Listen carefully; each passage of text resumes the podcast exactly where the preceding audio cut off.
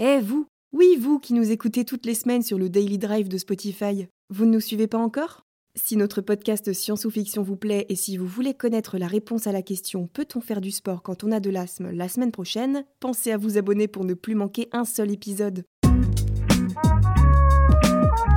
C'est vrai. Oh mais non, c'est faux Bah évidemment que c'est vrai. C'est faux, c'est vrai. C'est faux et c'est pure calomnie. Ah, c'est pas faux. Est-ce que les points d'une coccinelle donnent vraiment son âge? C'est quelque chose que j'ai toujours cru personnellement, mais c'est vrai que c'est un peu difficile à imaginer quand on sait que les insectes ne vivent franchement pas très longtemps. Alors c'est parti, partons rejoindre le monde des petites bêtes pour en avoir le cœur net. Vous allez être surprise. Quelles sont jolies ces bébêtes rouges et noires Les coccinellidés ou coccinelles sont une famille de petits insectes qui appartiennent à l'ordre des coléoptères, tout comme les scarabées ou les hannetons par exemple. On en compte environ 6000 espèces. Vous vous moquez. Non, non, du tout, il y a vraiment 6000 espèces de coccinelles différentes dans le monde, et je suis d'accord, c'est vraiment énorme.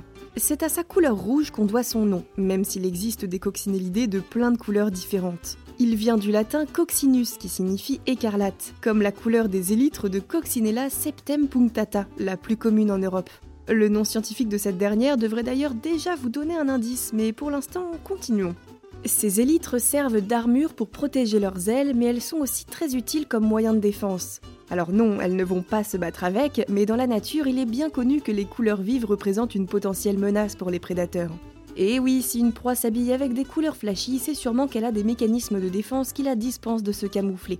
On appelle ça l'aposématisme, et on le retrouve chez pas mal d'insectes et chez quelques reptiles et grenouilles qui s'en servent pour signaler leur toxicité. Alors personne ne vient se frotter aux bêtes à bon Dieu. Tiens, d'ailleurs, vous savez pourquoi elles sont surnommées comme ça en France métropolitaine Et pourquoi on les appelle des vaches de Dieu en Irlande, en Espagne ou encore en Russie? Il n'y a pas de honte à ne pas savoir, hein. C'est parce que la coccinelle est la meilleure amie des jardiniers. Certains disent que lorsqu'elle s'envole, c'est qu'il fera beau. Mais on a surtout une légende qui remonte au Moyen Âge et qui affirme qu'elle serait un porte-bonheur. Rien que ça. Dans cette histoire datant du Xe siècle, un homme est condamné à mort pour un meurtre qu'il aurait commis à Paris. Bien qu'il clame son innocence, la justice de l'époque, peut-être un peu corrompue, le déclare coupable et le condamne à mort. Et c'est là que la coccinelle intervient. Ça y est, on décolle. Le jour de l'exécution publique, le pauvre homme doit avoir la tête tranchée, mais c'est à cet instant qu'une coccinelle vient se poser sur son cou. Le bourreau tente de l'enlever, mais impossible, elle revient sans cesse se poser là. On raconte alors que le roi Robert II aurait cru à une intervention divine, signe qu'il fallait gracier l'homme, ce qu'il a fait sur le champ. Et quelques jours plus tard, le vrai meurtrier aurait été retrouvé. Alors bien sûr, vous vous doutez bien qu'une histoire pareille, ça ne reste pas qu'entre quelques personnes. Elle s'est vite propagée et la coccinelle est devenue le symbole et un porte-bonheur qu'il ne faut surtout pas écraser. Faites attention, faites très attention, hein Bon, ça ne nous dit pas si le nombre de points sur son dos représente son âge. Vous vous rappelez quand je vous ai dit tout à l'heure qu'on compte à peu près 6000 espèces de coccinelles? Eh ben, comment on fait pour les différencier d'après vous? Bingo Le nombre de points, tout comme la couleur, permettent de savoir à quelle espèce on a affaire. Par exemple, en Europe, la coccinelle qu'on rencontre le plus a 7 points. Donc non, vous ne rencontrez pas que des coccinelles âgées de 7 ans, vous rencontrez la commune Coccinella septem punctata ou coccinelle à 7 points. Et oui, c'est son vrai nom. Ils sont d'ailleurs toujours répartis de la même manière. Regardez bien la prochaine fois que vous en croisez une, vous devriez trouver 3 points par élytre et un au centre. J'y compte bien. Oh mais attendez, ça ne s'arrête pas là. On a par exemple la coccinelle à 2 points qui est toute noire avec un point jaune par élytre. Celle-ci aussi on peut la voir en Europe, mais également en Amérique du Nord.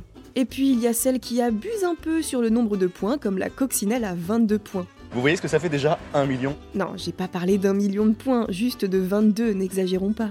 N'empêche qu'il faut les caser quelque part, ces points, d'autant qu'il s'agit de l'une des plus petites coccinelles que l'on connaisse. Et en voilà une autre qui n'a pas tout à fait compris la règle du jeu, j'ai nommé la coccinelle à virgule. Quelle idée Que voulez-vous, les points sur ces élytres ont davantage une forme de virgule que de points, alors on ne va pas vexer les grammairiens.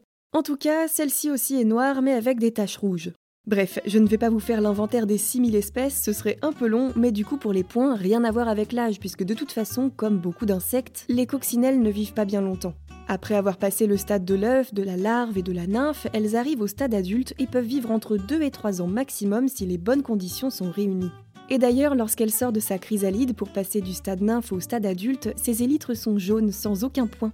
Ils arrivent quelques heures après avec la couleur rouge et leur nombre ne varie plus du tout pendant ces 2 ou 3 ans de vie. D'ailleurs, pendant son court passage sur Terre, la coccinelle pondra tout de même environ 1000 œufs. Pas mal ça pour mes plantes remplies de pucerons. Je vous en fournir des coccinelles, moi Bah oui, je veux bien parce que justement, les coccinelles sont très utilisées dans la lutte biologique. Vous savez, c'est cette pratique qui vise à faire usage de la nature pour préserver les plantes plutôt que de tout détruire à coups de pesticides. Par exemple, si vous voyez vos roses ou vos capucines envahies de pucerons, au lieu de les asperger de produits, essayez plutôt de trouver une coccinelle ou deux, ça devrait suffire à vous débarrasser de ces petits parasites dévoreurs de plantes. C'est quand même mieux que les produits de synthèse qui ne font pas la différence entre pucerons et d'autres insectes utiles. Et c'est d'ailleurs aux coccinelles que l'on doit l'introduction de la technique de la lutte biologique vers la fin du 19e siècle. En Californie, à cette période, les cultures d'agrumes étaient complètement envahies par les cochenilles. Un enfer pour la récolte qui risquait d'être largement compromise. Mais l'introduction de la coccinelle Rhodolia cardinalis s'est avérée être d'une redoutable efficacité et l'invasion a rapidement été maîtrisée. Quelle histoire, ça aussi. Depuis, on utilise de plus en plus ces procédés de lutte biologique et ce avec de nombreux êtres vivants comme certains insectes ou encore certaines plantes. Ça permet de rééquilibrer un écosystème depuis votre petit jardin à plusieurs hectares de culture. Le but n'est pas d'éliminer les ravageurs, mais de les réguler en leur mettant un prédateur dans les pattes. Si vous vous demandez comment ça marche, c'est assez simple. Dans le cadre d'une lutte biologique avec des coccinelles, par exemple, on peut faire littéralement un lâcher de coccinelles.